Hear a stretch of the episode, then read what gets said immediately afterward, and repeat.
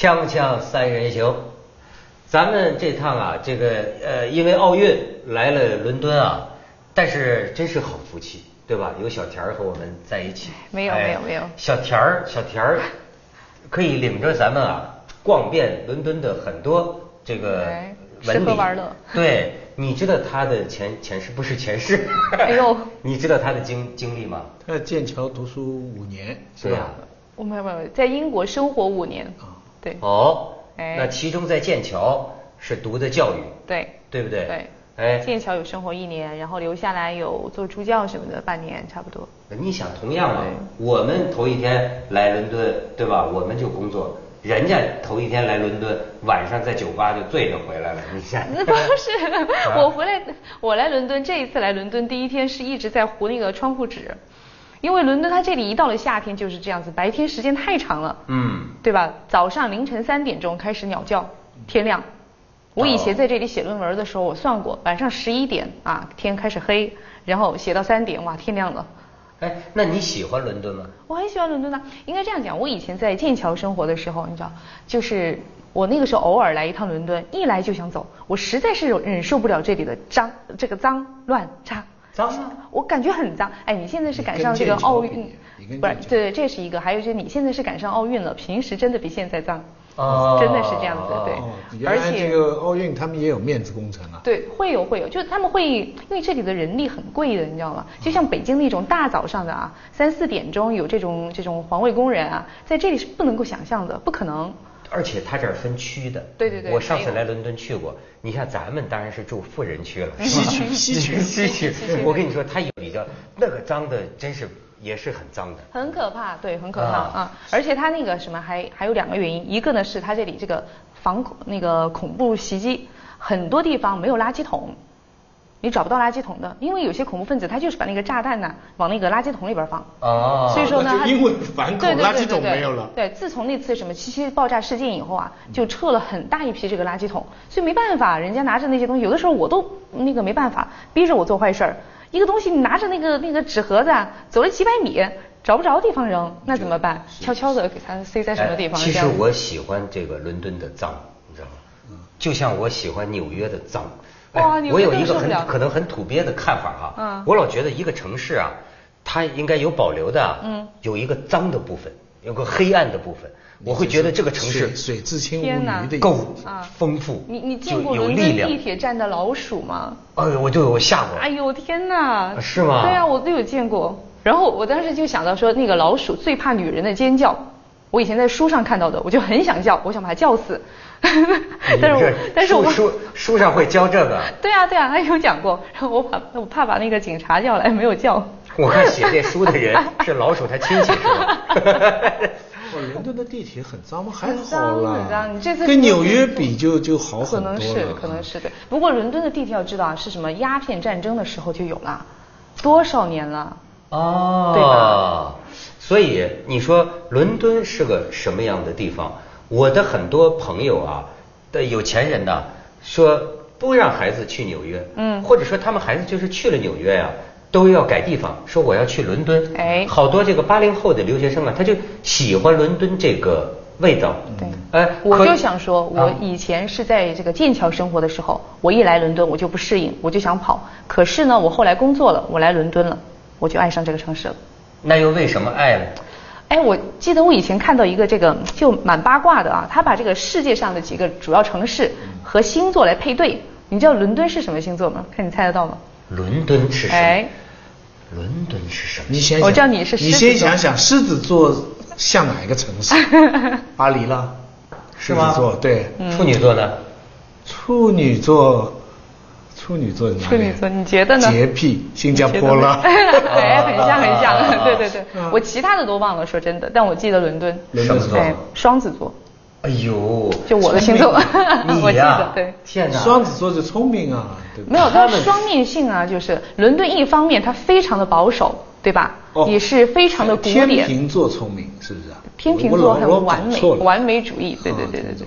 他们说你要碰见双子座的女孩，你可撒腿就跑啊，你知道吗？真爱生命远离双子。对 对对，为什么？为什么？很难搞的双子座的女孩。身体要搞什么双重，他双重人格，你知道吗？蒋雯丽就是双啊，不是没有，我不是说她不好。咱 咱们再说伦敦好吗？啊对说伦敦对，说伦敦说它的这个双重性，对就是一方面就是很古典，对不对？你看他的这些建筑啊什么的，然后你会看他这个西敏寺教堂，对不对？哎，我听到一个很动人的故事，我可以在这里讲。好好好它那个西敏寺教教堂旁边有个威斯敏斯特大厅，现在就是开一些会议呀、什么的。然后呢，那个大厅也在那里都已经有差不多七百多年了。然后呢，突然有一天，他就发现那个横梁就断了，那些工作人员，那他们怎么办呢？一种项目，所以说他们要去找和这个一样的这个项目。但当时建这个大厅呢，几百年前了，对不对？那片森森林什么的肯定也不见了。但是他们说，那反正就试一试吧，抱着这个心态，然后他们就开始找，哎，就找到当时提供这些树木的那个家族，当时是一个贵族，然后那个家族呢，现在他们就联系到了，现在那个 Sussex。一个地方早就没落了，也不是贵族。然后那个人反正在一个什么公司打工吧，就找到他，他就报出家里的一个家谱，就拿出来看，就有笔记说他爷爷的爷爷的爸爸就说过，我们家在哪儿哪儿哪儿还保留了一片树林，那个树林是为那个威斯敏斯特大厅保留的。他们就计算着多少年以后那个大厅的那个项目可能需要换，说所以说那片树林无论如何你们要把它留下来。哎呦天哪，人人家这是人家是产权七百年，不是，而且而且而且这个，而且我我感觉这个故事里边啊，嗯说出了很多这个英国人的这个调调。是。你看这种这种呃计划性，嗯哈，这种这个远见性，对这种理性，还有这种轴啊，这种这啊种哈，是这种较劲呢、就是很多东西呃在里面，而而且且还有他的这种呃古古老的这种这种家族意识，对不对？还有一种这种，我觉得也是一种责任心。啊，嗯而且就是说你觉得伦敦的这个城市的性格跟整个英国人的这个特性符合吗？还是说是个特例？嗯，有一种说法说，呃，英国人不会觉得自己是欧洲人，伦敦人也不会觉得自己是英国人，他们会说自己是英格兰人。啊，然后我们是伦敦人，他们就跟会有这样子苏格兰人哎跟爱尔兰人区别分开了，还有威尔士嗯，它不一样。对，所以呢，就是说你指的就是说英格兰人、嗯啊这块地方的人，你说他有没有一个民族性或者有一个特点？嗯人类学家说像是有的，这个这个有的啊，他但是他很难说，你知道吗？就是很有意思。比方说啊，他跟美国人截然不同，他们也瞧不上美国人。嗯好比说，你看我最近看这本书，我觉得挺有意思，叫这个《Watching the English》，就瞧这些英国佬，一个英国的人类学家他写的。他他说这个他好比说聊天啊，你就你就拿捏英国人的心里那股劲儿，就是一个什么劲儿呢？磨磨唧唧，又是有点拘谨，又是都有点儿这个严守隐私，嗯。又是比比方说啊，一个美国人就是说，哎，你好吗？我叫徐子东，你叫什么名字？这不是很自然吗？嗯。嗯。英国人啊，你碰见他，你别直接跟他说你叫什么名字，因为你说你叫什么名字，他就觉得我也马上要告诉告诉你的名字而且咱们没到这份上，你怎么就给我说问名字呢？嗯。呃，最好你先聊个别的，嗯。聊到最后要走的时候，嗯。假装啊，像刚刚偶然想起来，对对哎呀，很高兴跟你聊天。哦，对了，呃，我叫窦文涛，哎，这还得处理的很自然，不显得不把这个问名字这事儿当成个重要的事儿。你像他的这种劲头，哎，所以你看，给今天给咱化妆的那个人啊，也是咱们中国去的，嗯哼去的他就说中国来的呃，中 中国嗨，咱现在分不清了，崇洋媚外了。换过来换过来啊。他就说他要回中国，嗯为什么呢？他说我觉得也跟你一样，嗯他说来的时候我很喜欢，嗯可是呢，最终我觉得待不长。嗯那为什么待不长呢？他说这儿的人呢，他心里啊还是排斥你，是吗？嗯，我觉得这个是不是啊？这个咱们广告之后让小田解答一下。锵锵三人行，广告之后见。哎，你说跟天气有关系吗？就说这个英格兰人啊，嗯，他这个灵魂深处啊，是不是阴冷的？嗯，我觉得灵魂深处是什么的？我会觉得是广袤的。因为我会觉得这个民族性格的话，毕竟它是一个这个海洋国家，对吧？以前的这个 Anglo-Saxon，好，再加上后来的这个罗罗马人入侵啊，还有包括以前的这些维京人啊，什么都是蛮野蛮的民族，对不对？然后呢，是很勇于去挑战的，也很能够去接受挑战的，还是很勇猛的。但是呢，再加上这样的这个天气状况又很阴冷，对吧？然后再加上以前的这个条件也不是很好，所以说又喜欢喝酒，所以说呢，就造就了他们性格里边的话呢，我会觉得是什么呢？也是多重的。就外面好像你看他把自己裹得很严，像他们穿着那个风衣一样，对不对？紧紧的黑色的哈，这样子系统的。但是呢，实际上他们内心里边，我觉得是有那种创新精神、勇于挑战的精神。但是再往深处说，灵魂深处到底是阴冷的还是热情的，我也不好说。他们英国人仔细想想是很强的，嗯骨子里是很很强的这个民族，那么那么小地方，对不对？那么小地方，表面上呢就是绅士就很骄傲的，他表面的特征就是很骄傲的，嗯，他的显出来的绅士风度，其实他对你越礼貌，你就心里老在怀疑他看不起你。对。他对你的那种过分的客气，过分的，他的好处是守时，嗯。理性，嗯。什么东西条理很清楚，呃，冷的地方都这样，北欧，嗯。呃呃，德国都这样。哎。你看他们最发达的是呃哲学哎、音乐、做生意，嗯。这些都是逻辑思维的东西。但是你看他不出画家，所以吃的吃的东西做不好，哎。对，所以我有一个艺术不不不怎么样我有一个画家朋友就讲，就是说一般不出画家的地方啊嗯，这个他的菜都不好。哎说你看，这个有意思啊这个有意思英英英英英国菜不行，英国没出什么画家，确实啊，就一个透纳嘛，就是对就很然后你看画家大部分出在法国，出在意大利，对对不对？雕塑，对对对那些地方吃的东西也好吃法国菜、意大利菜，嗯对不对？可是他们就不大守时，有一种对美的追求，哎哎他们也不大不大的，呃，也不大显示那个风度。他但们这个是英国人玩的酷，你知道吧？嗯英英英英国人呢，就是你像那个呃，这个像当年维多利亚时期，偷偷的玩那个 SM 的这种啊这英国人玩的很呐。而且这个我们研究我跟你说啊，就是像英国的这个，比如说现在的这个酒吧文化呀、很多时候是就说是当年英国的这个这个什么呃 loft 里边，嗯就像当年英国的这个这个 DJ 打碟的这个音乐呀、嗯是重镇的，是有名的。包括你看这个伟大的摇滚乐队，这种 Beatles Beatles，还有这个平克·弗洛伊德 （Pink Floyd），对吧？都是这个英国的，就英国人就有一种。对从你所以说就是我讲那种创新精神，对不对？嗯很多东西，比如说规则，哎，它一方面他们是非常的严谨，一丝不苟。多少的这个运动啊，比如说这次这个奥运会。来英国，他们就说让运动回到他的故乡。他为什么要这样说？绝大部分的这个运动规则是英国制定的。哎，是制定规则的对。哎，但是你觉得，就是像这个外乡人啊，啊就像咱们这个这个化妆师说的一样，他是不是很难跟英国人，就英国人很难真的接纳外来的人呢？嗯，其实看怎么样讲，你看这个像英国的家庭，哎，他们那个就是跟国外的人通婚的也很多啊。